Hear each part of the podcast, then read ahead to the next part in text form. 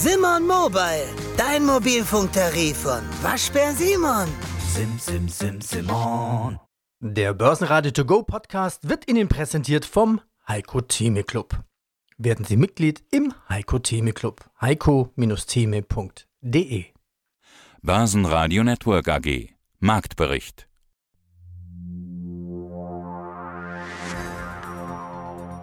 Aus dem Börsenradiostudio meldet sich Peter Heinrich und aus Frankfurt von der Frühjahrstagung des Equity Forums Andreas Groß.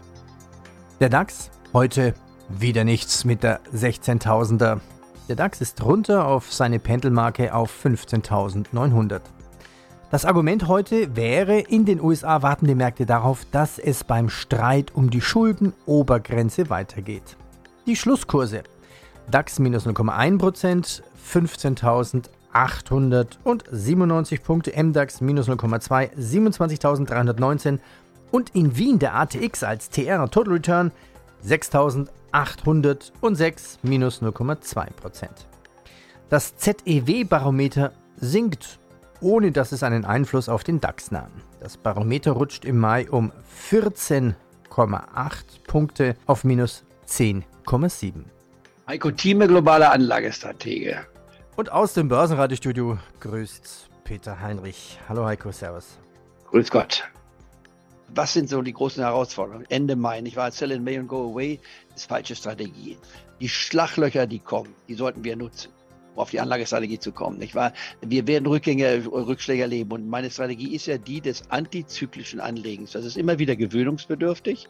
Ich weiß es, weil ich das kaufe, was keiner will. Ich kaufe das, was am meisten gefallen ist. Aber nicht nur, weil es gefallen ist. Da steht es nicht auf meiner Liste. Nur wenn das Produkt, was das Unternehmen hat oder was es potenziell haben könnte, wenn dieses sich als richtig erweist über einen gewissen Zeitraum, dann sind das die künftigen Gewinner. Das heißt, ich suche immer wieder etwas, was out of favor ist, was nicht favorisiert wird und in der Nähe einer Tiefstandes ist. Und der Tiefstand, der früher mal mit minus 20 Prozent definiert wurde, ist ja jetzt in der Definition ein Minus von 50 Prozent, ist das Minimum in den meisten Fällen, bevor ein solcher Wert bei mir auf meiner Empfehlungsliste steht. In manchen Fällen sind es 80 Prozent. Das ist also total eingebrochen. In manchen Fällen 90 Prozent. Ich habe zwar nicht erst bei 90 Prozent angefangen zu kaufen, Minus, sondern auch schon vorher, aber mich in den drei Tranchen eingekauft. Und da, wenn es besonders, das werden wir nachher mal als Beispielsfall auch zeigen, es noch weiter zurückgeht, wenn ich schon eine volle Position habe, kann ich ja nochmal nachkaufen mit einer vierten vierten Tranche. Auch das sollten wir nochmal diskutieren, um die Logik meiner Anlagestrategie zu definieren. Und jeder, der sich dabei unwohl fühlt, der muss ja nicht auf diese Strategie zurückgreifen, kann aber die Informationen nach wie vor als Clubmitglied verwenden und kann sich dann seine eigene Strategie entwickeln. Aber ich bin und bleibe Antizykler. Und das Antizyklische hat aus Sicht, wie Warren Buffett, wir sind nur unterschiedlich in der Asset Allocation, die wir haben, aber äh, um Warren Buffett zu nennen, nicht wahr? Äh, das ist die Strategie, das zu tun, was keiner will. Oder John Templeton, bei dem ich auch mal als Gast eingeladen Jahren war, eben auch dann kaufte, wenn keiner wollte. Immer da zu sein, sagen, ja, das ist doch was Wertbeständiges. Und da gibt es eine Menge, Menge Dinge, die man hier in dem Markt entdecken kann und die auch heute noch nach wie vor sehr, sehr attraktiv sind. Also, dann kommen wir zu Clubfragen. Da passen zwei wunderbar rein. Liebe Heiko Thieme, liebe Redaktion, liebe Clubmitglieder, an dieser Stelle möchte ich gerne zwei Fragen zu zwei Werten stellen. Pfizer, die seit dem Hoch im Dezember erfolgte ein Rückgang von 31 Prozent. Gehört diese Aktie zu unserem Beuteschema? Antwort ja. Pfizer ist bei mir ein klarer Kauf. Äh, von den Fundamentaldaten ebenfalls kann bis zu 27 zurückgehen für mich sogar wünschenswert, dann werde ich in die dritte Tranche. Aber ich warte nicht, dass Pfizer auf dieses Niveau fällt, denn dann wäre es meines Erachtens das Risiko, was ich dabei habe, es fällt nicht auf die 27, wo sie eigentlich hingehen könnte.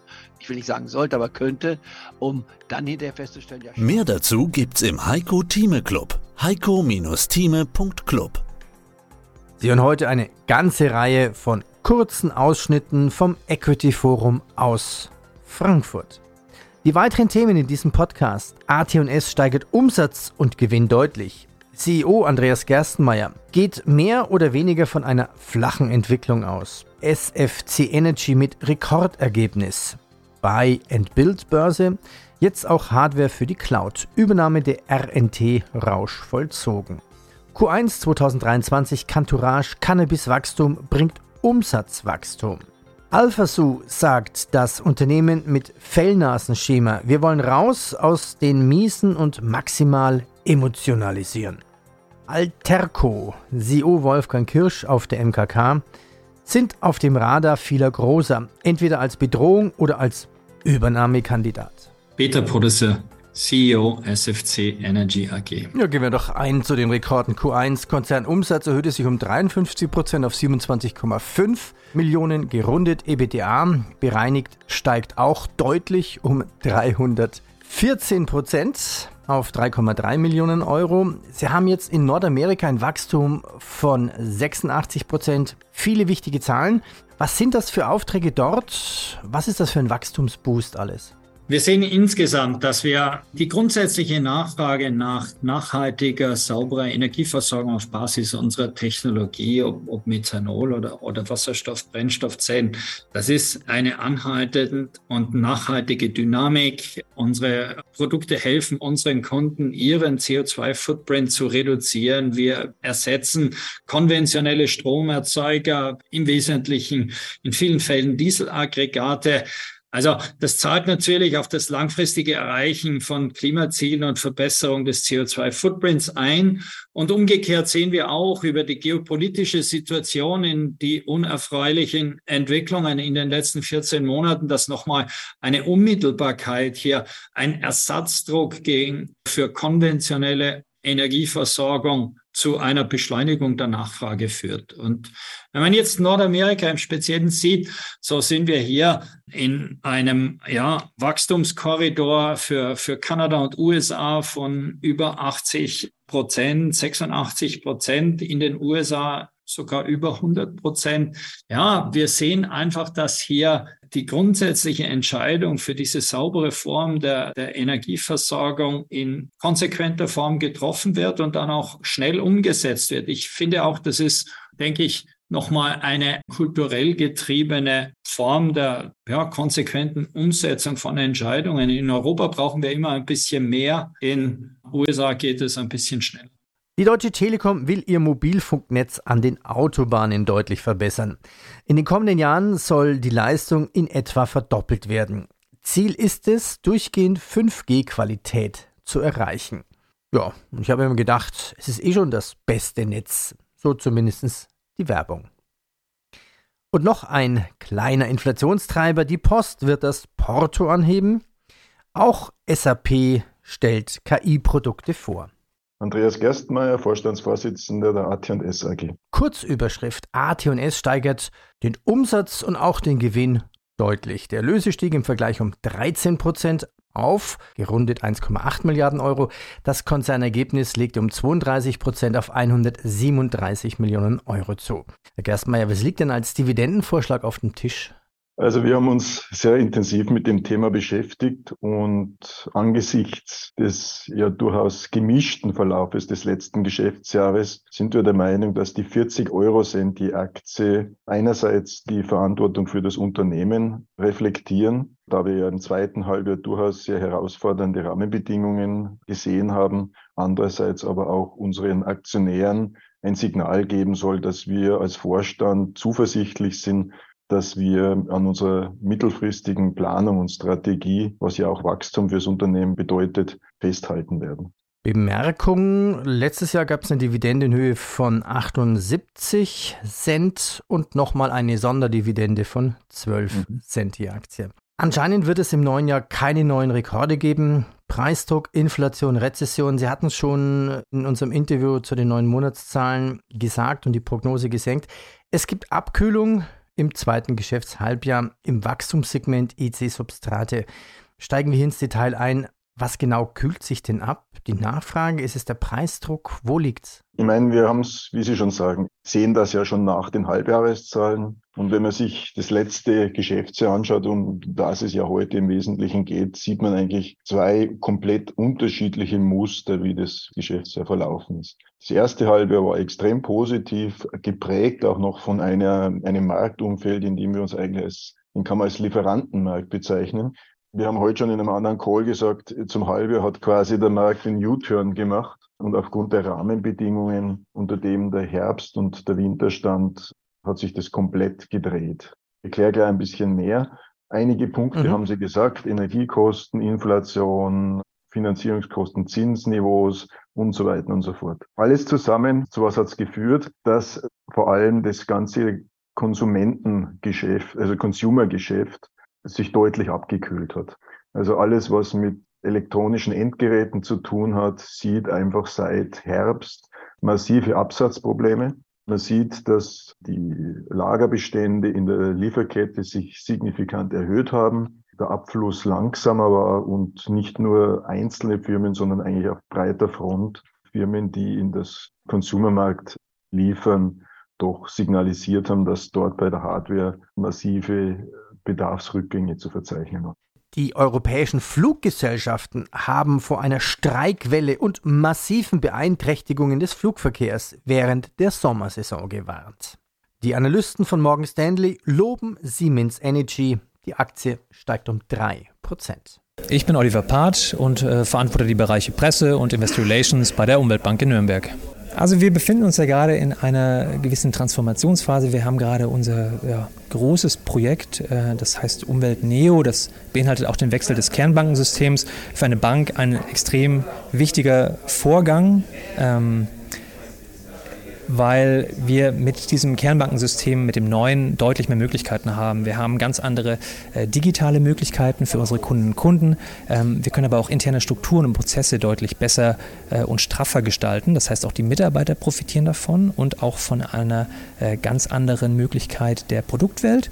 Ähm, und am Ende haben sicherlich auch die Aktionärinnen und Aktionäre langfristig etwas davon, weil wir damit das gesamte äh, Möglichkeitsspektrum der Umweltbank auf ein neues Level heben. Also danach äh, wird es für uns viele Beschränkungen, sage ich mal, die wir vielleicht früher hatten mit dem alten Kernbankensystem, nicht mehr geben und wir können wie gesagt, neue Produkte, neue Services, äh, völlig neue digitale Möglichkeiten anbieten. Und das sollte auch unseren Kundinnen und Kunden gefallen. Und wenn denen das gefällt, ähm, wird das sich hoffentlich auch auf den Aktienkurs, also unsere Ertragslage auswirken und damit auch den Aktionären gefallen.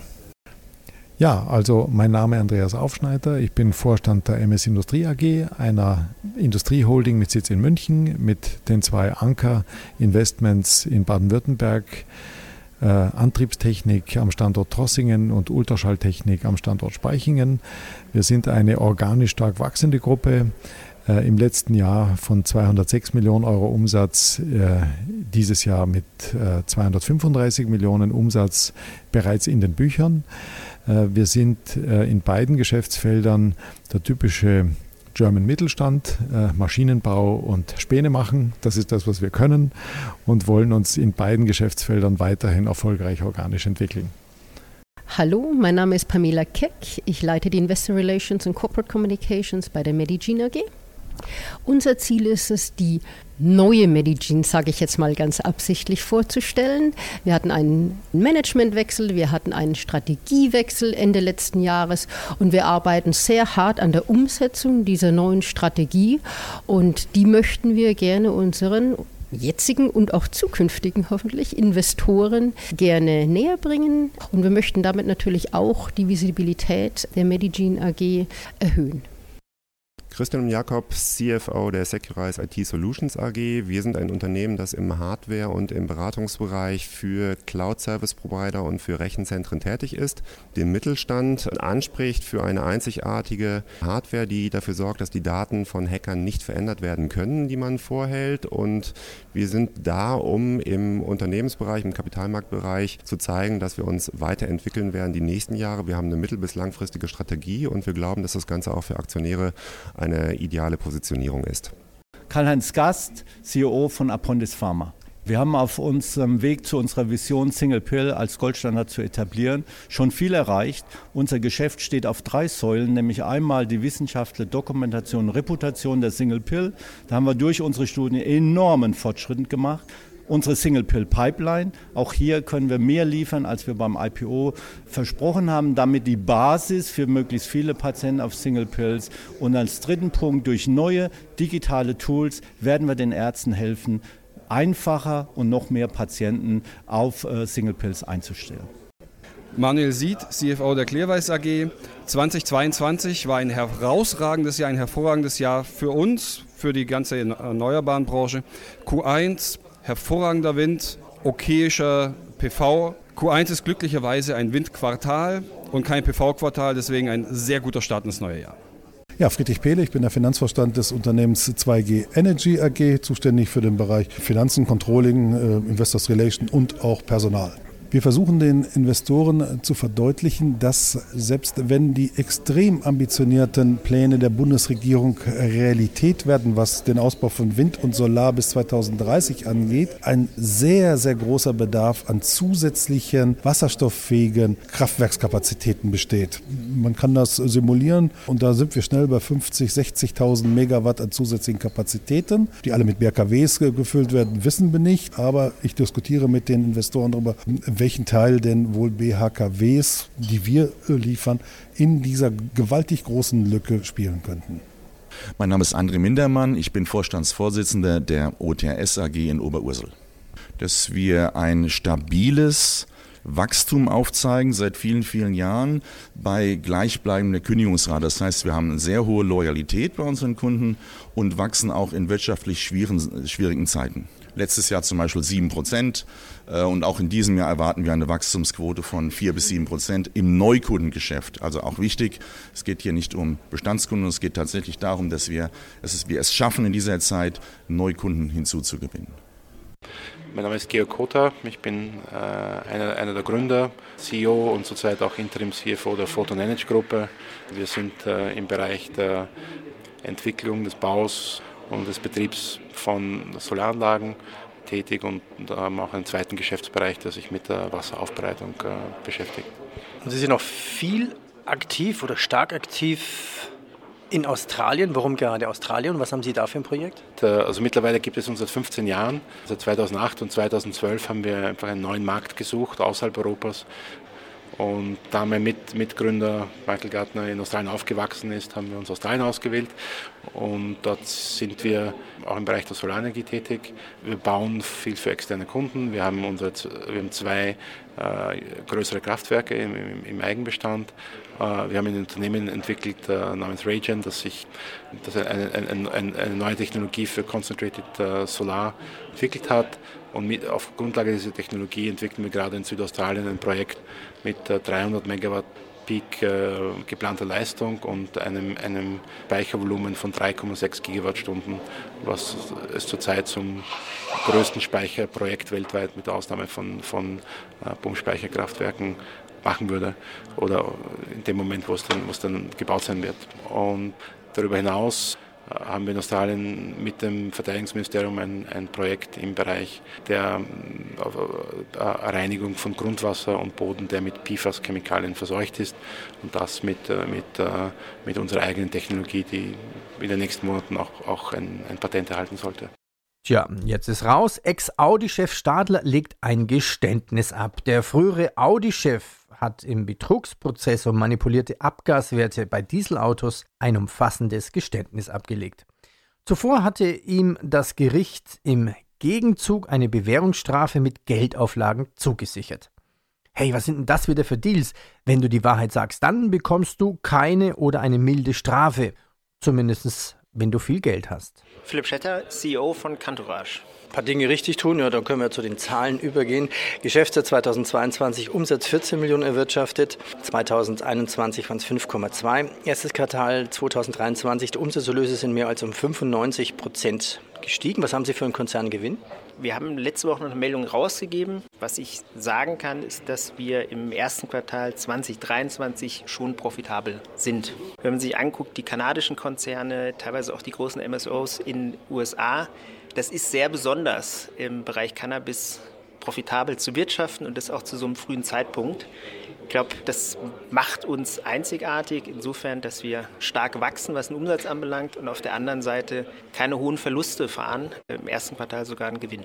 Dann wäre der nächste Schritt ja ziemlich logisch, ins europäische Ausland zu gehen.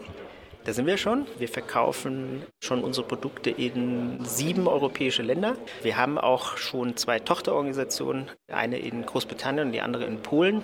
Großbritannien, glaube ich, insofern besonders, wir haben da einen eigenen Importer, einen eigenen Großhandel und was besonders ist, eine eigene Cannabisklinik. Sprich, wir haben eigene Ärzte, die Cannabisprodukte verschreiben können. Vodafone will weltweit 11.000 Stellen streichen, 1.300 davon in Deutschland. Unsere Leistung war schlecht, sagte die neue Chefin. Ja, kann ich als Kabel Deutschland Kunde bestätigen. Fast so viele Ausfälle wie bei der Deutschen Bahn. Und noch eine ESG-Meldung der EU. Wenn für die Produktion von Kaffee oder Schokolade Regenwald abgeholzt wurde, dürfen diese Erzeugnisse nicht mehr in der EU verkauft werden. Ja, mein Name ist Wolfgang Kirsch. Ich bin CEO von Alterco JSCO, Joint Stock Listed Company, einem bulgarischen Unternehmen, das sich super toll entwickelt im Bereich Smart Home Produkte. Wie ist denn das erste Quartal gelaufen? Da, als wir uns zuletzt unterhalten haben, war das ja noch im ersten Quartal gewesen. Da konnten Sie noch nicht so richtig drüber sprechen. Jetzt können Sie es. Wenn Sie sich erinnern, habe ich gesagt, das erste Quartal läuft gut bis sehr gut. Es ist gut bis sehr gut gelaufen. Wir haben das Quartal abgeschlossen mit einem Umsatzwachstum zum ersten Quartal 22 von 61 Prozent. Alle weiteren Zahlen werden wir am 15. Mai veröffentlichen. Am 16. Mai haben wir unseren Earnings Call und dann gibt es weitere gute Nachrichten, weil es müsste ja mit dem Teufel zugehen, wenn man aus 61 Prozent Umsatzwachstum nicht auch ein einigermaßen verträgliches Ergebnis rausholt. Was hat dann der Anleger davon? Wenn ich irgendwo das Haar in der Suppe suche, dann finde ich es nicht in unseren Zahlen, weil die, die Zahlen sind toll, die Perspektive ist toll. Wir werden auch am 16. Mai eine neue Guidance rausgeben, die vernünftig aussehen wird. Alles gut und egal mit welchem Investor ich jetzt hier auch spreche oder potenziellen Investor, sagen alle, Mensch, das ist toll, das Unternehmen ist klasse, aber ihr seid ein bulgarisches Unternehmen ich sag mal, da fallen so 40 Prozent raus, die sagen, ich investiere nicht in bulgarische Unternehmen. 60 Prozent sagen aber, wäre mir egal. Aber wir sind durch das Doppellisting in Sofia und in Frankfurt leider nicht auf Xetra. Und für ganz viele Investoren, die, die wir hier auch treffen, ist Xetra eine Grundvoraussetzung. Der Nachteil, den wir haben, weil wir nicht auf Xetra sind, das geht auch nicht so einfach, ist, dass man nicht die Tiefe des Orderbuchs sieht. Das heißt, man sieht im momentanen Handel nur das günstigste Angebot oder die günstigste Nachfrage. Das heißt, wenn Sie morgen sagen, ich möchte gerne 50 Alterco-Aktien kaufen oder verkaufen, sieht man genau dieses Angebot. Das heißt, Sie schauen da rein und sehen, oh, da sind gerade mal 50 Aktien zu kaufen und der will auch noch einen komischen Preis haben dafür. Also will ich nicht. Und auf beiden Seiten spüren wir, dass sowohl Verkäufer als auch Käufer abwarten. Die gucken beide da rein und sagen, oh, du sehe ja nichts. Wenn jetzt mal einer 5000 Aktien haben wollte, würde ich auch 5000 verkaufen und umgekehrt. Aber die sitzen alle da, gucken, starren auf, das, auf den Bildschirm wie die Schlange, nee, die Maus, das Kaninchen vor der Schlange, so sagt man. Und es passiert nicht wirklich was. Und das ist das, was frustrierend ist. Also wenn sie permanent gute Zahlen abliefern, wenn sie ein schönes Wachstum versprechen, das Versprechen einhalten, sogar ein bisschen überperformen und es passiert nichts in der Aktie oder kaum was, dann ist das ein bisschen frustrierend aus Anlegersicht, natürlich auch aus unserer Sicht, weil wir arbeiten ja auch für unsere Investoren und Aktionäre. Das ist ein bisschen schade. Aber auf der anderen Seite muss man sagen, der Markt ist im Moment, wie er ist. Da passiert sowieso nicht so wahnsinnig viel. In, in unserem Segment Small Caps ist nicht, nicht Geld im Überfluss vorhanden. Und für uns heißt das erstmal weiter Monat für Monat abliefern, ordentlich arbeiten, weiter an den Strukturen arbeiten, um auch zukünftiges Wachstum zu ermöglichen. Und dann wird es irgendwann schon kommen. Hallo, Jan Balzer mein Name, 42 Jahre alt, bin einer der Co-Gründer der Alpha 2 AG und operativer Vorstand. Ich bekleide die Ressorts Vertrieb und Marketing und genau, machen das jetzt seit 2019, seitdem bin ich auch dabei. Ja, schönen guten Tag, mein Name ist Till Kummer, ich bin auch Co-Gründer und Vorstand operativ. Ich begleite die Ressorts Personal, Finanzen, IT und ja auch noch Produktion, aber nicht mehr lange, Gott sei Dank. Es ist ja nicht das erste Interview mit AlphaZoo hier beim Börsenradio, aber machen wir doch mal ein kleines Update. Vor einem Jahr war von AlphaZoo zu hören, wir wollen zuerst den Markt machen das ist unsere erste Devise und in zwei Jahren sind wir dann raus aus den Miesen. Also wie gesagt, war vor einem Jahr, ziehen wir ein Jahr ab. Wie ist jetzt der Zeitplan? Wie läuft's? Das ist on track, das ist, kann man nicht besser sagen. Trotz der großen, vielen Probleme, die wir letztes Jahr alle hatten, konnten wir unseren Umsatz verdoppeln im On Track und sind kurz davor, das aus den Miesen auch raus. Das wäre dann vor dem Zeitplan? Ja, kommt drauf an, wie man es sieht. Also für uns ist der Zeitplan erfüllt, wenn wir es wirklich schwarz auf weiß haben. Letztes Jahr, schwieriges Jahr. Ich weiß jetzt nicht, woran das jetzt speziell in eurem Bereich liegt. Ich kann mir vorstellen, Corona zum Beispiel. Ja, da hat man in Spanien hätte man ein Business draus machen können, wenn man Haustiere verleiht. Weil man durfte nur raus, wenn man ein Haustier hat. Jetzt vielleicht irgendwo Corona-Vereinsamung, Menschen schaffen sich Tiere an. Ist, ist das ein Effekt, den man bei euch spürt? Ja, definitiv. Also so unangenehm und schlimm die, die Pandemie für alle gewesen ist, das Zeitfenster für die Gründung von Alpha Zoo in dem gleichen Zeitfenster wie, wie, wie die Corona-Pandemie war sicherlich glücklich. Das können wir nicht wegdiskutieren. Zuwächse im, im Haustierbereich, die gibt es. Das hat uns natürlich absolut in die Karten gespielt. Auch das Online-Shopping-Verhalten hat deutlich angezogen in dieser Corona-Pandemie. Das waren alles Punkte für uns, die sich sicherlich positiv ausgewirkt haben. Also das Business, da waren wir schon ein Corona-Profiteur, muss man ganz klar sagen. Allerdings jetzt Großwetterlage mit dem 24. Februar letzten Jahres, auch die, die, die Finanzmärkte, das war für uns dann auch noch als sehr junges Unternehmen schon auch eine, eine Phase, die tricky war. Da haben wir uns aber sehr, sehr gut durchmanövriert und jetzt eben auch, wie Till gerade sagte, mit den Umsätzen, die wir jetzt auch wieder verdoppeln werden ähm, oder das wollen, was aber auch so aussieht, sodass wir dann eben zum Jahresende hin ja, eine Rentabilität erreichen, haben wir, glaube ich, das, das erreicht, was wir auch vor zwei Jahren prophezeit haben. Also da sind wir schon sehr zufrieden, was jetzt nicht heißt, dass wir uns ausruhen. Aber Wachstum heißt ja auch investieren, heißt bei einem jungen Unternehmen auch Kapital aufnehmen, Kapitalerhöhungen. Wie ist da der Stand? Ihr habt, wie viele Finanzierungsrunden habt ihr mittlerweile schon gemacht? Wir sind in der siebten Runde. Die Kapitalrunde ist zu 99 Prozent platziert. Wir hoffen auf Eintragung nächster Woche. Ja. Börsenradio Network AG. Marktbericht. Der Börsenradio To Go Podcast wurde Ihnen präsentiert vom Heiko Theme Club. Werden Sie Mitglied im Heiko Theme Club. heiko-theme.de